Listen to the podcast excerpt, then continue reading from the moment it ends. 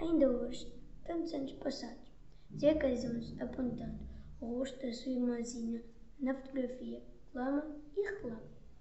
Eis, minha mora poeirinha que foi beijada pelo mar e se afogou numa palavrinha.